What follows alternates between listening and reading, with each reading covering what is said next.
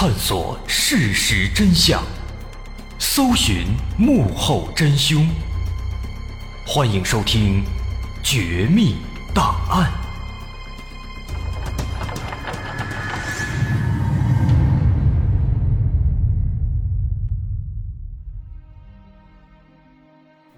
还原事实，探索真相。欢迎来到今天的《绝密档案》，我是大碗。在之前的节目里，我们曾经讲过一起非常神秘的任铁生失踪案件。主人公任铁生是北京五中的一位人民教师，他喜欢爬山。在零八年九月三十号的早晨，他离开家去爬妙峰山，但再也没有回来。这起事件随后参与救援的搜救人员高达一千多人次，他们几乎把周围的几座山全都翻遍了。可就是找不到任铁生的踪迹，活不见人，死不见尸，在当时引起了巨大的轰动。直到现在，还有人在研究这件事情，还有人在寻找任铁生老师。那今天咱们要说的这件事儿，同样发生在北京，而且距离任铁生老师攀登的妙峰山也不远，只有大概十公里的距离。这回啊，是两位刚刚高考结束的女学生。一起去八大处公园爬山，结果一去不回。所以这也是一起登山失踪事件。不过这起事件相比较来讲要更加的诡异，甚至更加的恐怖。这件事里有一些很有名的小桥段，比如当时在这两个孩子失踪以后，其中一个女孩的表姐和父亲同时梦到了一件奇怪的事情，而后来。两个女孩的尸体被找到，尸体的情况也非常非常的恐怖。那他们到底发生了什么？这件事听起来啊，其实还有一点恐怖色彩呢。咱们慢慢来说。两名主人公，一个叫楚云，一个叫芳芳，他们是好朋友，也是一对好邻居。俩人是小学同学，从小关系就非常好。尽管初中、高中没有在同一所学校，但是他们的关系没有受影响，形同姐妹。零四年夏天，楚云和芳芳结束了高考，芳芳非常开心，因为发挥的不错。但是另一边的楚云就不一样了，他发挥的不好，此时正垂头丧气呢。那为了让好朋友打起精神，零四年七月二十五号，芳芳约了楚云，打算第二天。去北京西山风景区的一个叫做八大处的公园里爬山，希望通过爬山能让他心情好一些。第二天，二十六号早晨六点钟，此时北京正下着蒙蒙细雨。即便如此，两个女孩还是按照原计划出门了。之所以选择早晨爬山，是因为芳芳的奶奶卧病在床，需要人照顾，所以他们就尽早出门，尽早回来。因为他们家呢离八大处公园也不远，爬完山再回来，按照平常的速度，最多也就俩多小时，差不多八点多就能够回来了。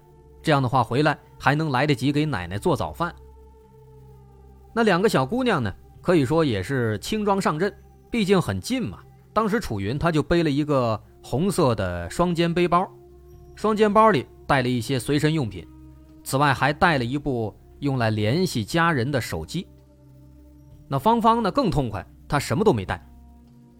那因为这两个孩子平时乖巧听话嘛，现在也都成人了，十八了，所以家里人也都很放心，就这么让他们直接去了。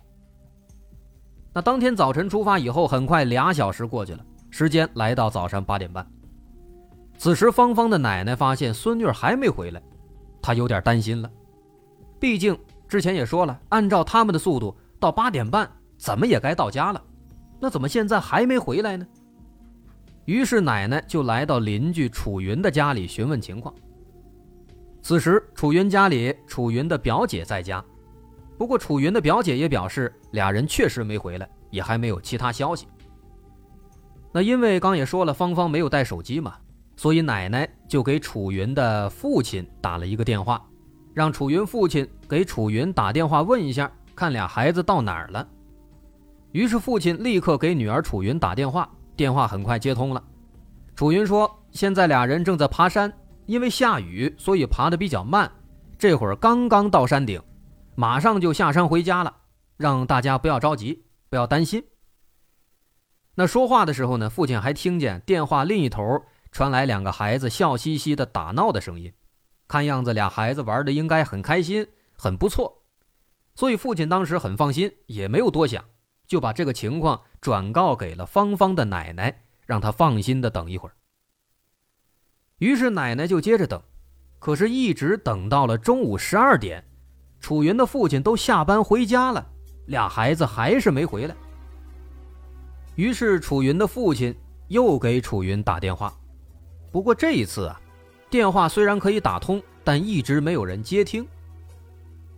此时，楚云的父亲倒是没有太过担心，他心想，毕竟早晨下雨，爬山慢，八点多快九点了才爬到山顶，再回来怎么也得仨小时。那现在呢，可能在路上呢，手机他平时放在包里，听不见啊，那也是正常的。所以呢。他们当时就照常吃饭，可是吃完饭坐了一会儿，都中午一点了，楚云的父亲都要去上班了，这俩孩子还是没回来。于是楚云的父亲再次给女儿打电话，可是这一次啊，他发现女儿的手机竟然关机了。到这个时候，父亲才隐隐的感到那么一丝担心。旁边楚云的表姐还劝他，说可能俩人手机没电了。哎，别着急，再等一会儿吧。但是楚云的父亲清清楚楚的记得，昨天晚上女儿的手机充了一晚上电，那怎么可能会没电呢？不过在旁边表姐的劝说之下呀，一直在安慰他。他心想，俩孩子确实一直挺听话、挺乖巧的，从来没有做过什么让大人担心的事儿。再加上下午父亲的工作呢，还比较重要。于是父亲只好先去上班了，嘱咐楚云的表姐留在家里等他们，一旦回来了，马上给自己打电话。然后父亲就接着上班去了。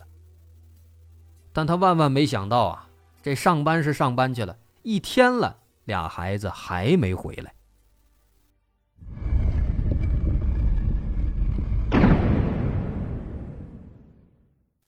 到了傍晚五点多，结束了一天的工作。大人们回到家里，可是两个孩子还是没回来。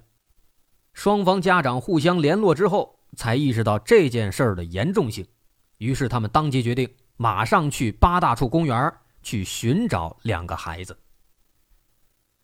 来到公园以后，已经是傍晚六点多了。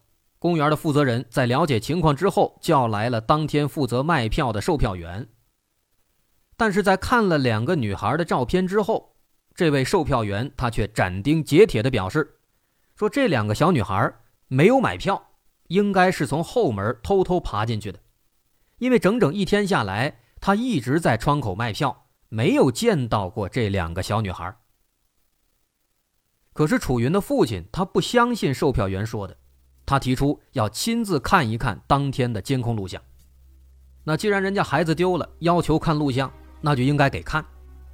但是这一看啊，他们就发现了细思极恐的事情。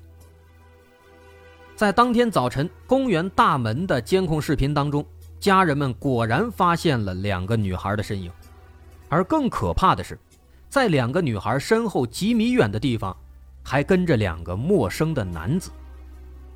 这样的画面让双方家长感到非常紧张，看起来这俩孩子很有可能是被人跟踪了。果真如此的话，那他们现在非常危险，甚至有可能已经遇到了危险。于是他们马上联系其他的亲戚朋友来帮忙，同时也赶紧向警方报了案。那么在这个地方呢，其实我们能够意识到存在一个疑问：售票员说俩孩子没买票，但是大门的监控却拍到了他们俩被俩男的跟踪，所以这俩孩子到底买没买票呢？还是说他们一开始其实过来了想买票，但是到了大门口之后啊，又改变主意想逃票了，所以最终没买，又绕到后门了。是哪一种可能呢？有一种说法认为，可能售票员确实记错了。不过还有一种说法认为啊，认为这公园可能想推卸责任，故意说俩孩子没买票，其实人家买了。不过如果真的是这样的话，那这个票在哪儿呢？有没有被发现呢？票根什么的还在不在呢？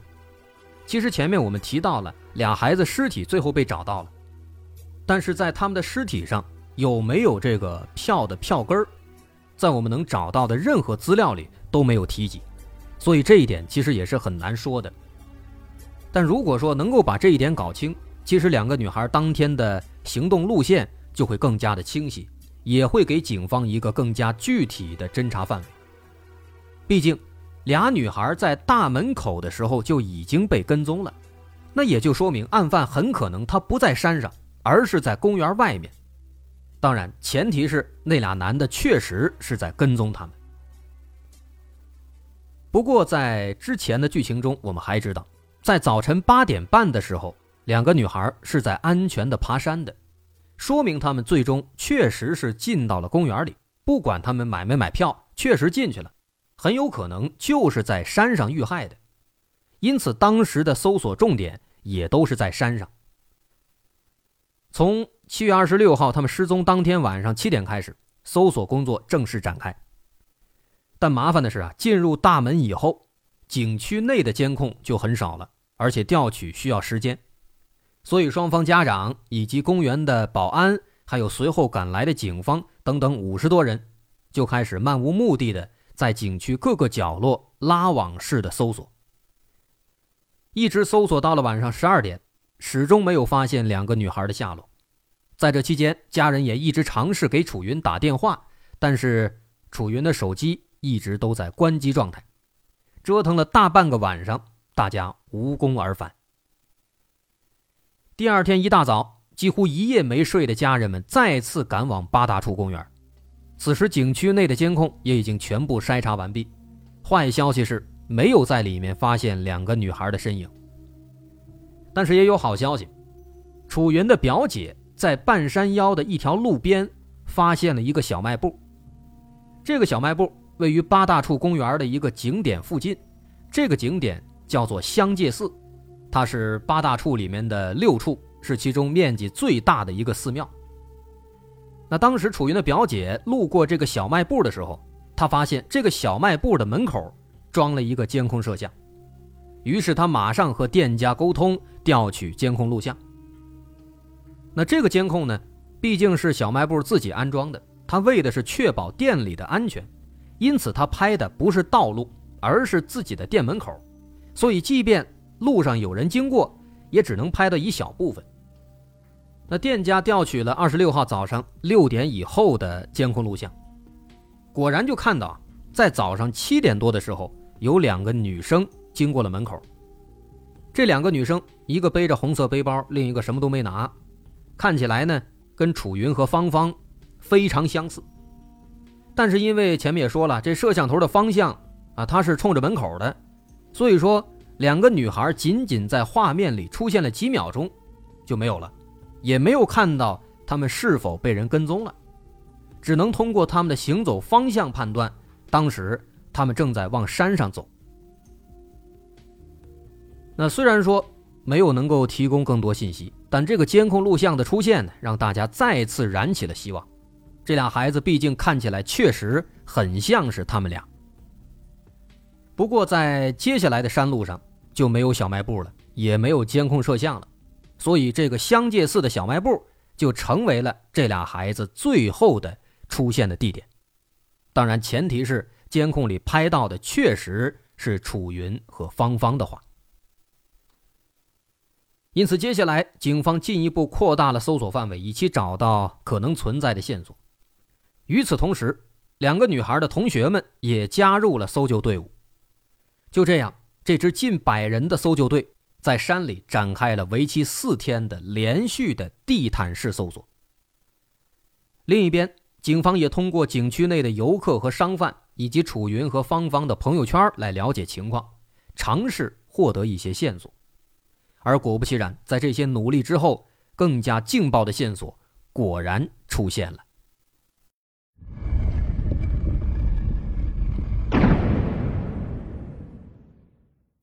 七月二十八号。案发第三天，楚云的一位好朋友告诉警方，说前几天他听说楚云在网上跟几个网友聊得非常好，那几个网友好像也是北京人，而且也在附近的学校读书，所以怀疑楚云，他会不会是约了网友在八大处见面呢？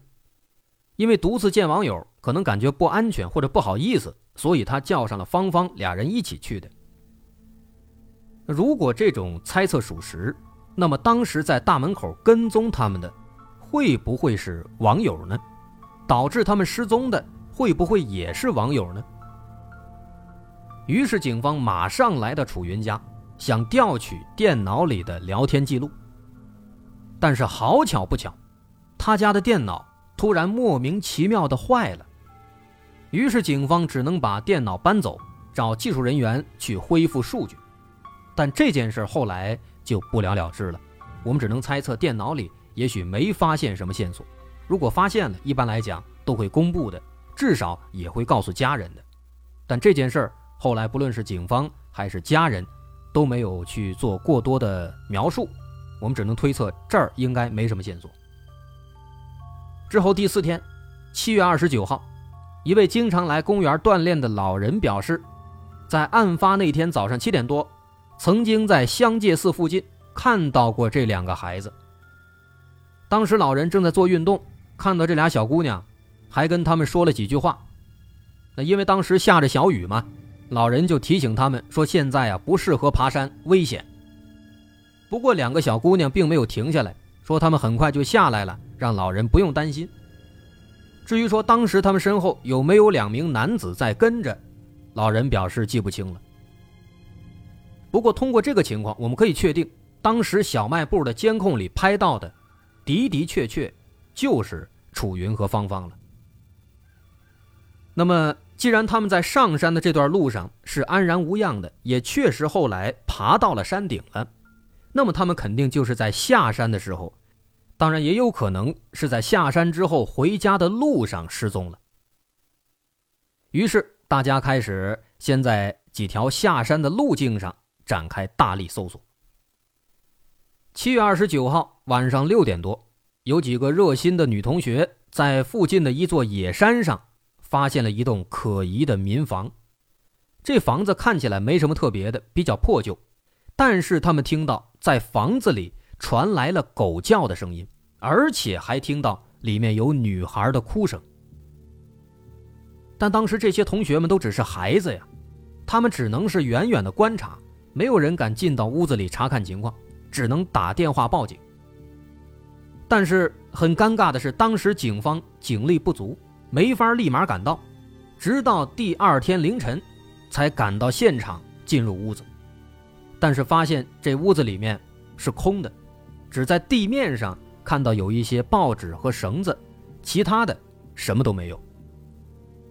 可是几位女同学却坚持说听到了狗叫和女孩的哭声，于是警方又围绕这个屋子展开详细的勘查，但是也没有发现其他线索，因此只能推测，屋子里当天晚上可能确实有人。